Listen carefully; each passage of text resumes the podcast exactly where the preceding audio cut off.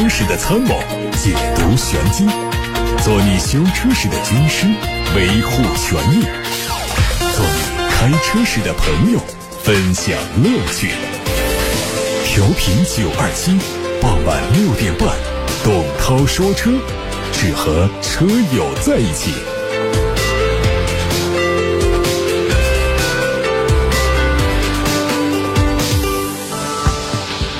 董涛说：“这节目的直播又开始了，我是董涛，欢迎大家向我提问，八六八六六六六六开通了，还有董涛说车的微信公众号可以留言看新闻。据上海联合产权交易所最新公告，东风汽车集团挂牌转让东风悦达起亚百分之二十五的股权，转让价格为二点九七亿元，这也是东风集团手中持有的东风悦达起亚的全部股份。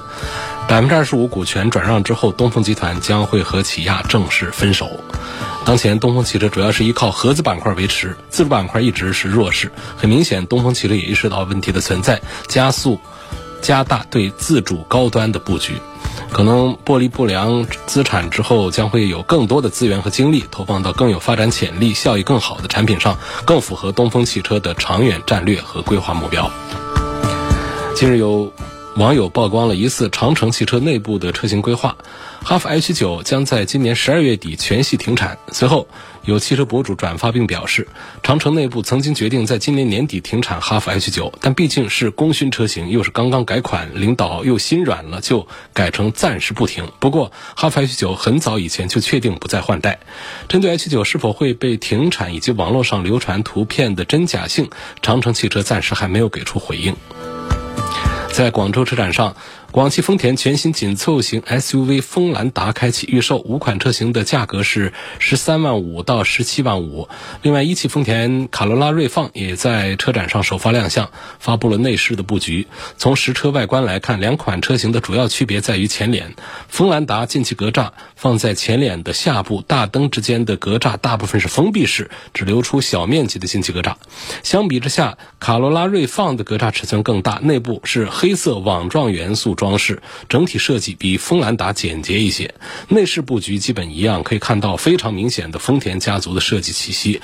动力都是2.0升的发动机，匹配 CVT 无级变速器。从产品来看，两车虽然定位是紧凑级的 SUV，但售价比定位小型 SUV 的 CHR 和奕泽还要更低，将主打的是高性价比和大空间。广汽本田的新款奥德赛刚刚在广州车展上完成了首发亮相，疑似售价就在网上出现。从某经销商透露的信息看，疑似价格区间是二十五到三十五万元。相比在售的版本，起售价上调了两万元左右，并且会在十二月份正式进入市场。作为中期改款，前脸造型更加方正，搭配六边形的中网，两侧的 LED 灯组也换成了全新的款式，整体非常硬朗。另外，车头还配上了前视摄像头以及毫米波雷达，预计会提供三百六十度。的全景影像和驾驶辅助，车尾 LED 灯组和前大灯组形成呼应，灯带的变化使它更具有辨识度。内饰针对细节做了调整，换用了全新的三辐式多功能方向盘，悬浮式中控屏内放上了本田的最新3.0版本的智联导航，下方的换挡机构改成按键形式。值得一提的是，新款奥德赛加入了电动尾门，这是目前在售的版本所不具备的。海外媒体捕捉到了宝马全新 X7 的路试照片，预计在明年上半年会亮相。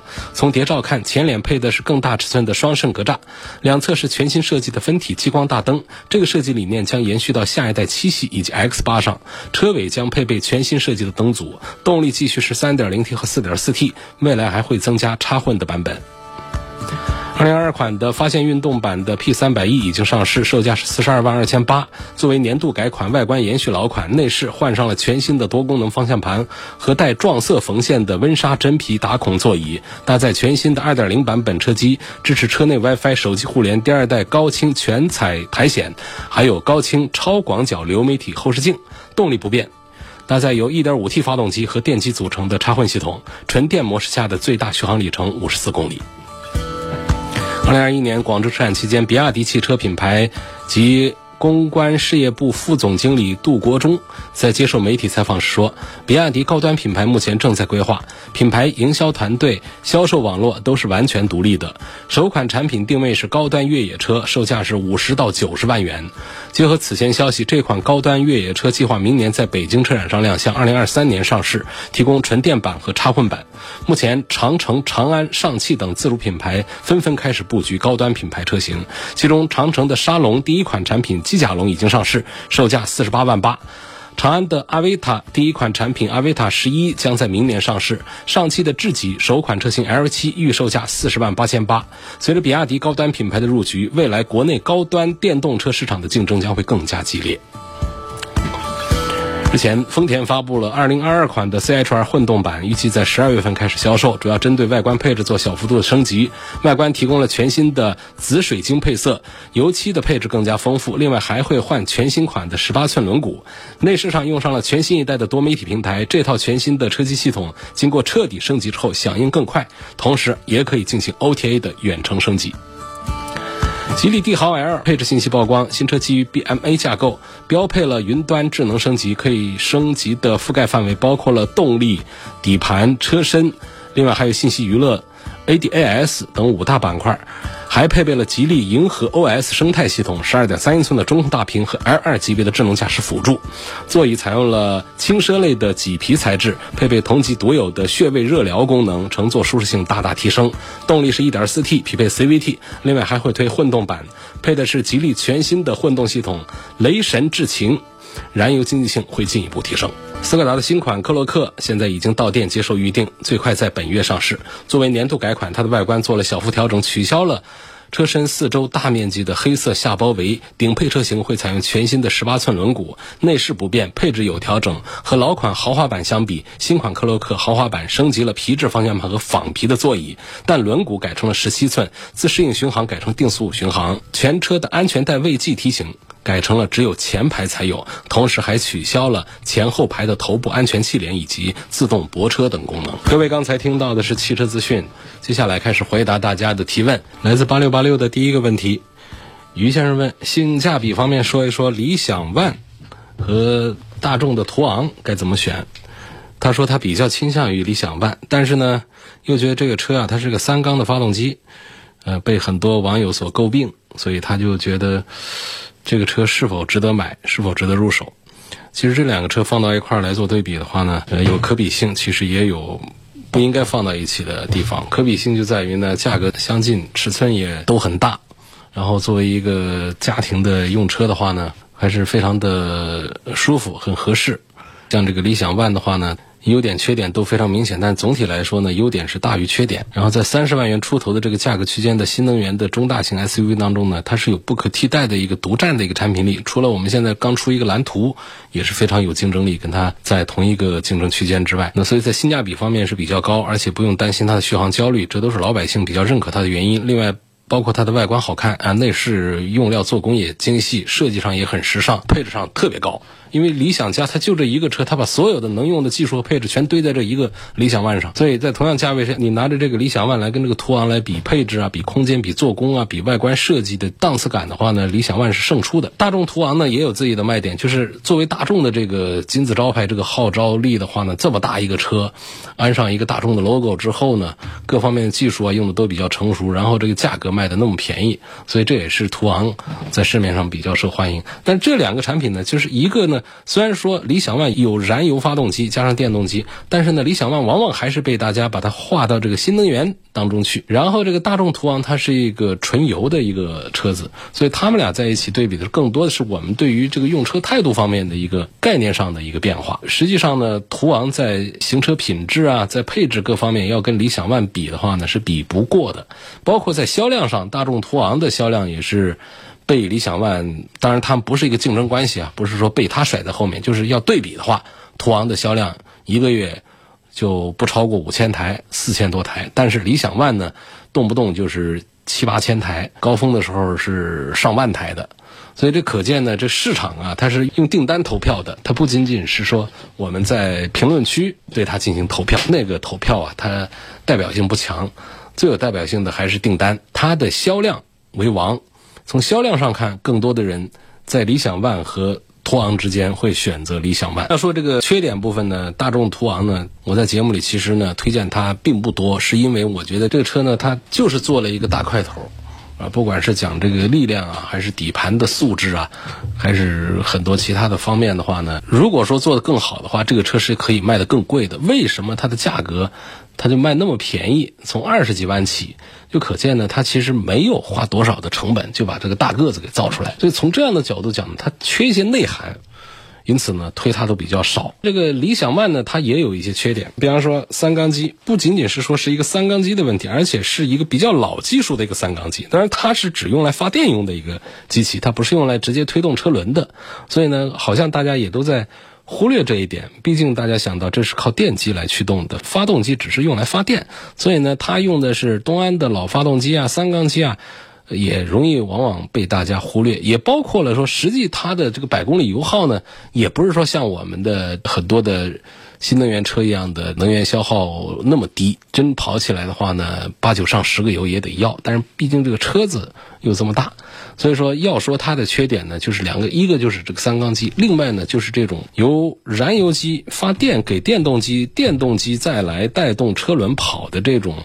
传动逻辑呢，它实际上是不领先的，它是一个过渡阶段的东西。但好在呢，我们这过渡阶段非常的长，它不是一个很短的过渡。比方说，只有个三五年的过渡，那这样东西估计出来也就不受欢迎了。它很可能五到十年甚至更长时间都处在一个缓慢的一个从燃油车到纯电车的一个过渡阶段。这个阶段当中呢，有那么几个品牌生产几款这种增程式的车的话呢，其实它是有市场的。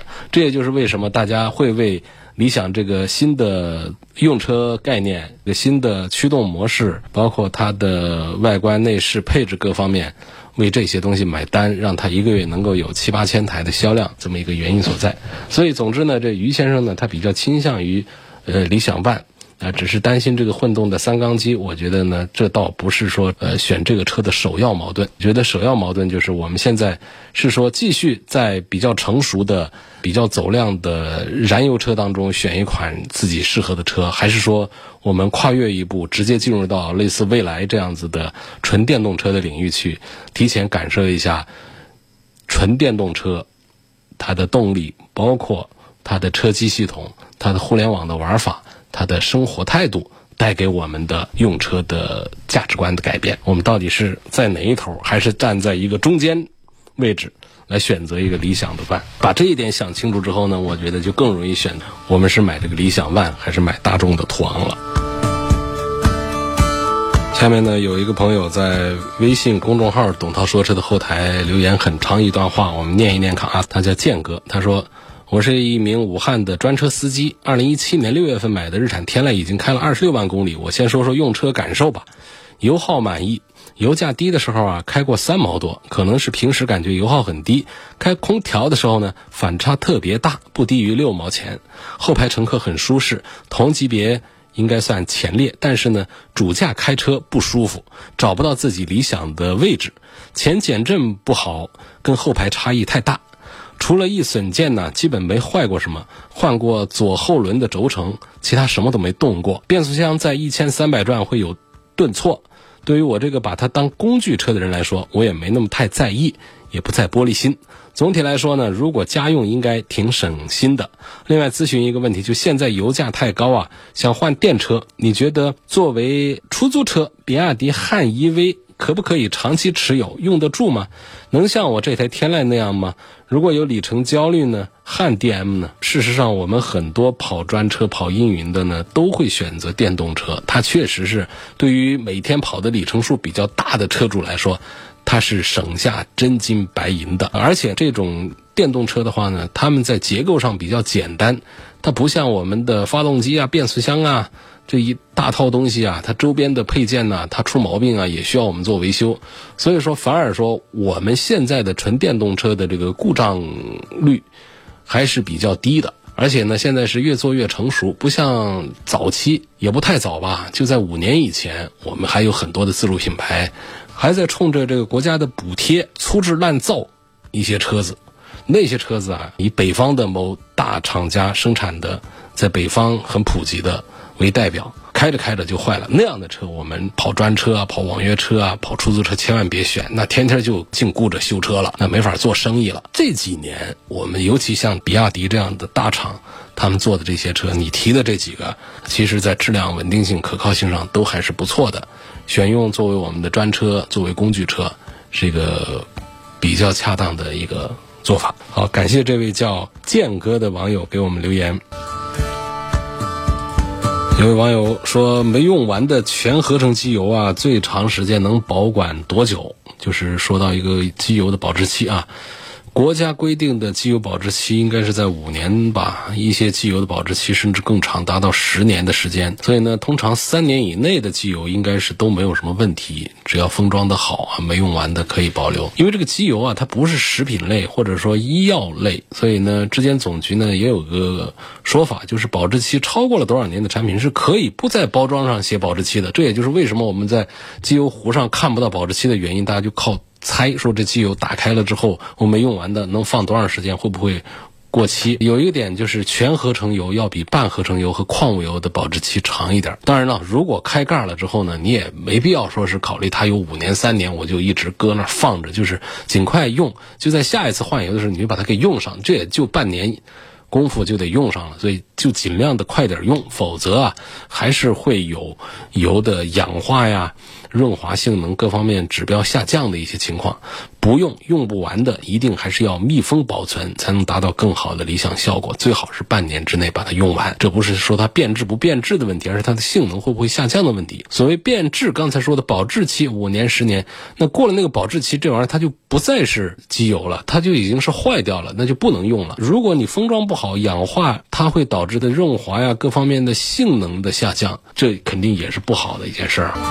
下面有个网友的问题，刘先生，他说前一段时间呢，我在一家店里换了轮胎，他店里啊给我的车做了拉线定位，价格是一千五百块呀。问这个拉线定位是什么，是什么作用，这个价格是否合理？这其实我也没大了解过这个东西啊，它也是四轮定位的。一种形式，它是个很费精神的活儿，因为它没有任何的电脑辅助，它得出的数据呢需要记录、对比、再调教，所以它的精准度完全是依赖于我们师傅的责任心、经验、精神和耐性。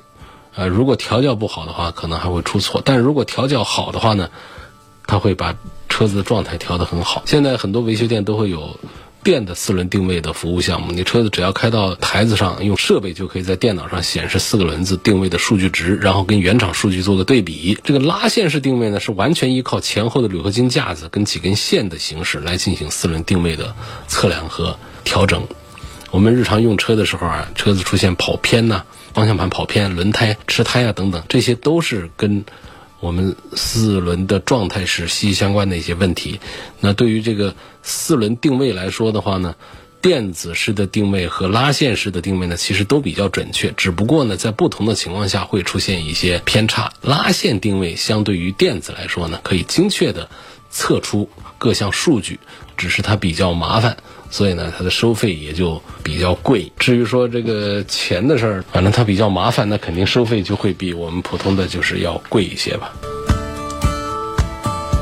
下面我们再找一个话题，问这个理想 ONE 和特斯拉的 Model 3，谁的时效性更长一些？我理解是不是说过渡的时间长一些？他说个人更喜欢理想 ONE，但是呢又怕过渡时间太短。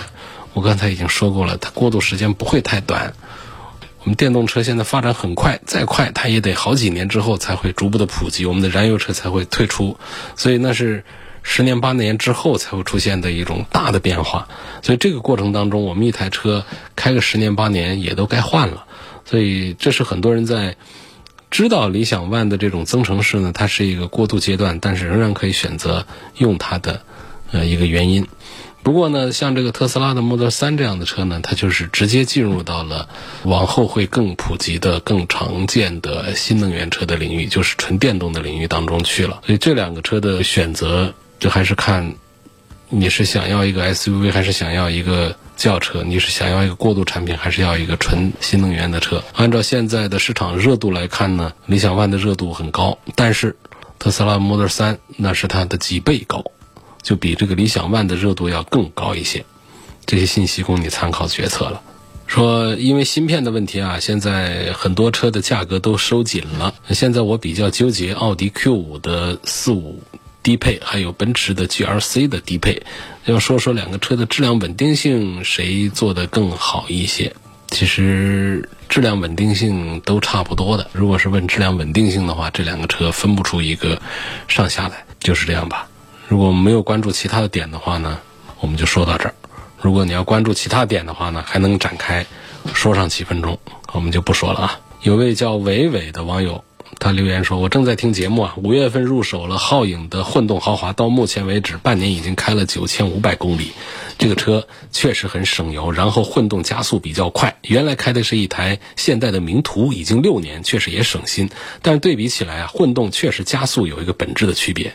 上下班通勤一天是九十公里，目前油耗四点六。然后他的问题是想问，这车的车门比较重啊，特别是老婆和小孩关门比较吃力。”不知道是否本田车都是这样呢？其实不是它的车门重，而是关车门的感觉比较重。因为我们可想而知呢，像经济型的车，我们的钢板的厚度、重量都是相近的，内饰板的材料能有多重、能有多轻呢？其实区别都不会太大。所以呢，只要是一扇车门的话呢，通常重量啊上下变化不大。而且如果说都用同样的铰链的话呢？我觉得关门的感觉呢，都应该是比较接近的。那么为什么会出现有的车关门啪的一声响，很轻巧；有的车关门的时候比较重呢？其实是它在铰链上的调整调教给你带来的不同的感受。这是第一。第二呢，就是车门的这个密封性能也会带来开关车门的时候这种声音呐，包括力度上的变化。比方说，这车的钣金做的比较工整，车门和门框之间的贴合特别好，然后密封胶条呢，它整个的平面做的非常好。那么这样的车门关上去啊，就很有品质感，很有精密的那种感觉。为什么到了有一些高端的产品上，在开关车门的时候？你会觉得很有档次感。到了低端产品上，关车门声音都啪啪的，其实就是这方面原因。但是这也不绝对啊。我们有一些十来万的车呢，开关车门呢，声音挺好听的。然后也有一些百万级别的，甚至是几百万的车，开关车门呢，啪啪的声音。这其实是一种设计设定上的。包括我们很多的跑车开关车门呢，那声音就是钢铁的碰撞的声音。包括奔驰的大 G 呀，卖到几百万的大 G，开关车门声音呢。大家可能呃喜欢玩的会觉得那是一种很野性、很有阳刚之气的那种碰撞声音，金属碰撞的咔嚓声。如果说我们比较习惯了那种开关车门那种闷响的那种，会觉得这个车是不是很低端呢？做工不好啊，等等，会有这样的一些情况。所以呢，回到这个皓影这个车上来说的话呢，其实我们不用太在意它的这一点，就是它在铰链的设计方式上，包括调整调教上呢。它给了你这种车门比较重的感觉。飓风问：插电混动或者说纯电，它充电的时候能不能用家里一般的插座？那不能的啊。第一个呢，就是它的三眼插孔，它不是用的普通三眼插，因为它的安数要更高一些，电流要更大一些啊。然后呢，还根据不同的车子呢，它有的是要大电来充电的，它不是说普通的我们的家用的二百二十伏，然后用上一个呃这个。平时给手机充电那种插座啊，我们插上一个插头就可以给车充电，这是肯定显然是不行的。一定注意啊，就是要用专门的充电线路、充电插座、专门的充电桩来给我们的电动车充电了。我们有一些车上会配那种便携的充电设施，便于我们在边远地区没有充电桩的情况下，我们要借电跟这个车子充电。这时候你会发现，它这个插头啊，它是那种厚的，而且。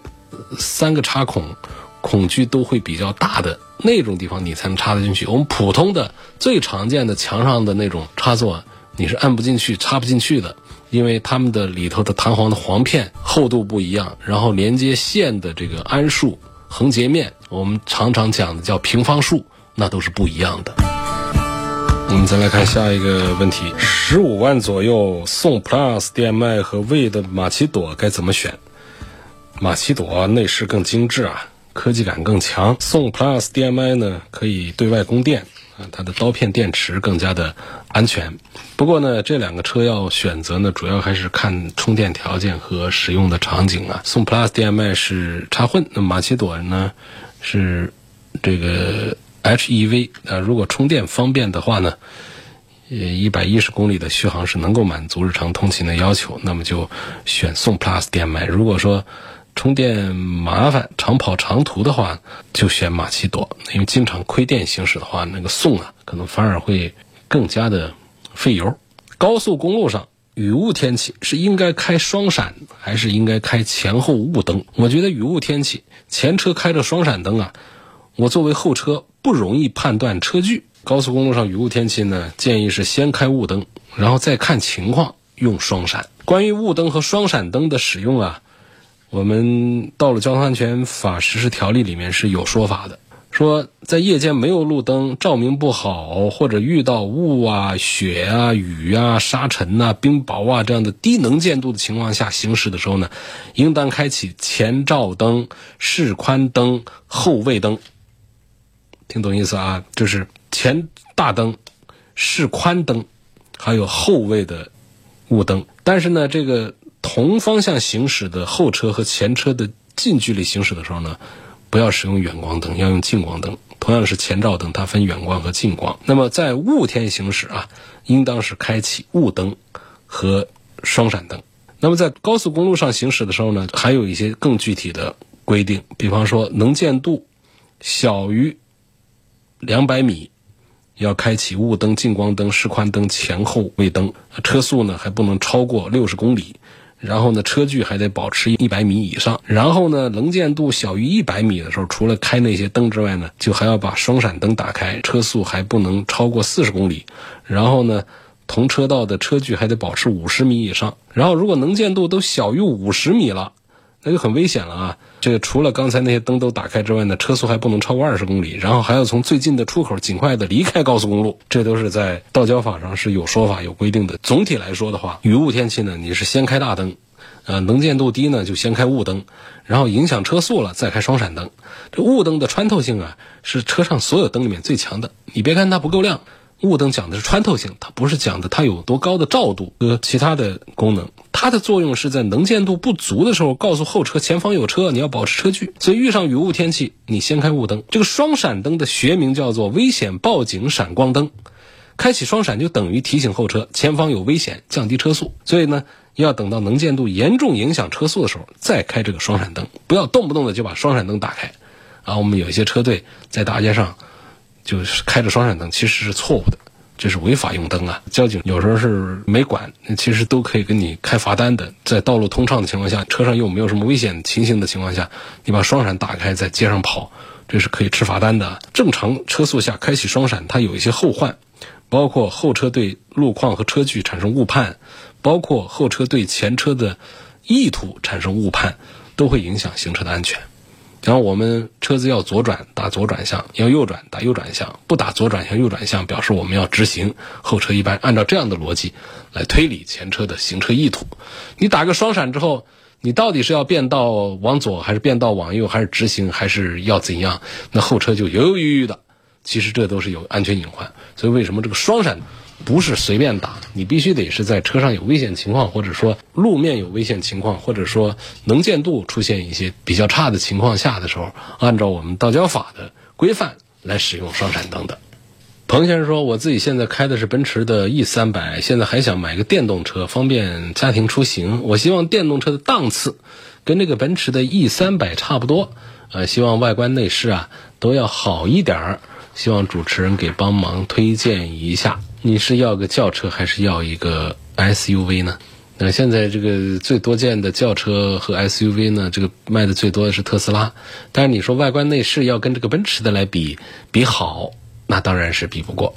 反而我们的中国的造的一些自主品牌的一些电动车呢，它的外观内饰做的还是会好一些，档次感上是要强一些。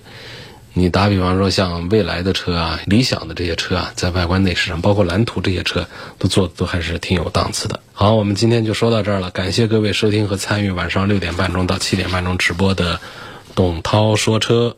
错过收听的朋友，董涛说车的全媒体平台上有往期节目的所有的重播音频留存，大家可以关注一下。